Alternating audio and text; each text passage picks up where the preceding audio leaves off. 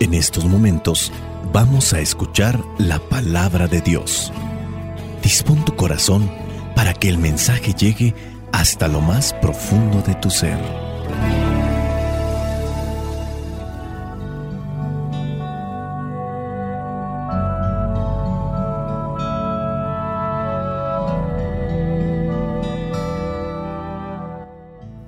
El Evangelio que la iglesia nos presenta para el día de hoy corresponde a Lucas capítulo 4 versículos del 24 al 30. Dice así, y siguió diciendo, les aseguro que ningún profeta es bien recibido en su propia tierra. Verdaderamente había muchas viudas en Israel en tiempos del profeta Elías, cuando no llovió durante tres años y medio y hubo mucha hambre en todo el país. Pero Elías no fue enviado a ninguna de las viudas israelitas, sino a una de Sarepta, cerca de la ciudad de Sidón. También había en Israel muchos enfermos de lepra en tiempos del profeta Eliseo, pero no fue sanado ninguno de ellos, sino Naamán, que era de Siria. Al oír esto, todos los que estaban en la sinagoga se enojaron mucho.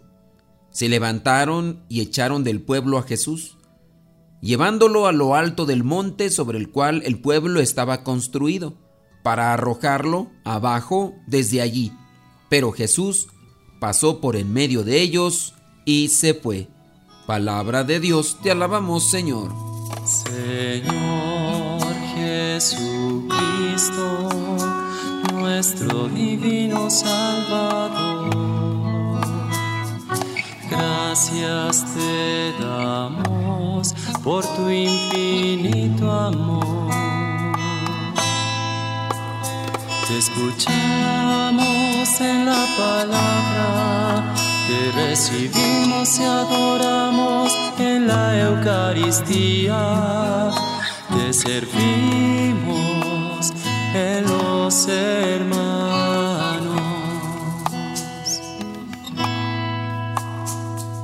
Que seamos misioneros como lo quieres tú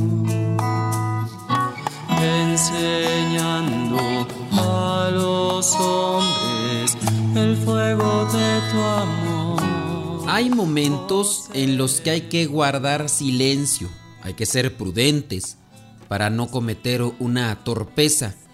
Y si bien en ocasiones no nos conviene hablar, tenemos que hacerlo en algún momento, pero hay que buscar el momento idóneo, el lugar idóneo y hay que decírselo a las personas idóneas para que esto se pueda captar mejor. A lo mejor podemos ser tan prudentes, tan prudentes que nunca vamos a querer decir la verdad porque simplemente no queremos tener conflicto con los demás. Pero tú sabes muy bien que si callas una verdad, que si callas ante lo malo, lo injusto, también tú eres parte de ese mal que se sigue propagando, que sigue creciendo. La carta de Santiago capítulo 4 versículo 17 dice, el que sabe hacer el bien y no lo hace está en pecado. Por lo tanto, si nosotros tenemos que decir algo, porque lo hemos analizado, lo hemos reflexionado y nos corresponde, tenemos que hacerlo pero a lo mejor tú puedes ser esa persona que dice, yo no voy a decir nada porque no quiero meterme en problemas, pero te corresponde, a ti te toca, tú tienes que salir adelante para solucionar esto. No, yo no voy a meterme en esa situación que se arreglen los demás. También uno está involucrado entonces en ese problema porque pudiendo ser la causa de solución, te haces también parte de la culpa. Ahí hay que analizarlo. Quizá a lo mejor en la casa, a lo mejor en el trabajo, en la escuela, en los grupos de iglesia. Para esto hace falta sabiduría, discernimiento y poder reconocer bien qué es lo que tenemos que decir, a quién y dónde.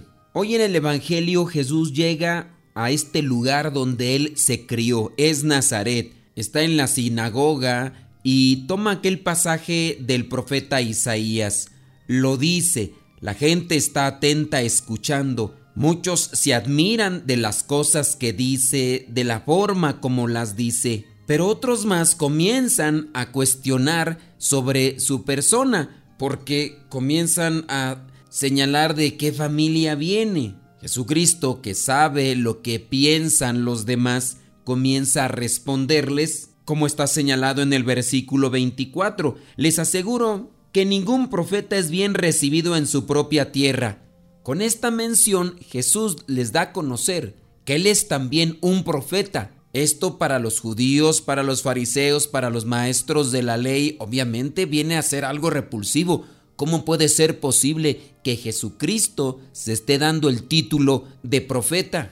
Jesús toma en cuenta lo que son estos pasajes bíblicos donde habla sobre Elías, donde habla sobre Eliseo, y lo que viene aquí a ser como limón en la herida es aquella situación de dos personas extranjeras que aparecen en estos relatos que fueron auxiliados por los profetas. En el primer caso es una viuda que ni siquiera pertenecía al pueblo de Dios. En el caso de Eliseo también era otra persona que no pertenecía al pueblo de Dios y a esas personas se les fue dada una ayuda. A la primera, la comida no se le acabó.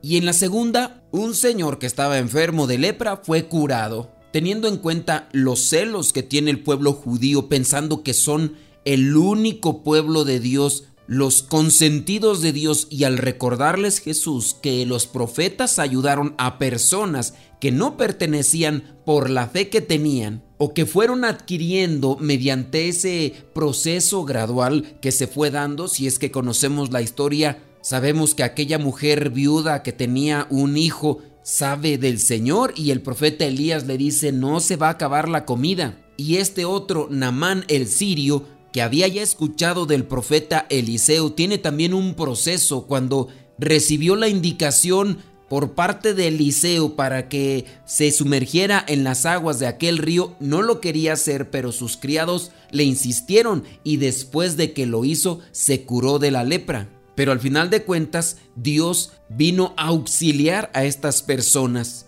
De Jesús ya se viene hablando. Ahora cuando Él está ya en su tierra donde Él creció en Nazaret, muy seguramente también estaban expectantes a los milagros que ya se decía que él hacía en otros lugares. Y al reprocharles con esta manera tan diplomática, recordándole los pasajes, estos que están ahí, que son los fariseos, los maestros de la ley, tienden a enojarse tanto que comienza a preparársele prácticamente la cruz. Y aquí es donde retomo el primer punto que mencionamos. Tenemos que decir las cosas como son en su momento a las personas indicadas y en el lugar indicado. Jesucristo está hablando dentro de la sinagoga y esto es lo que a estos judíos les viene realmente a producir un enojo a tal punto que dice en el versículo 28 que se enojaron todos y se enojaron mucho se levantaron de aquel lugar y echaron del pueblo a Jesús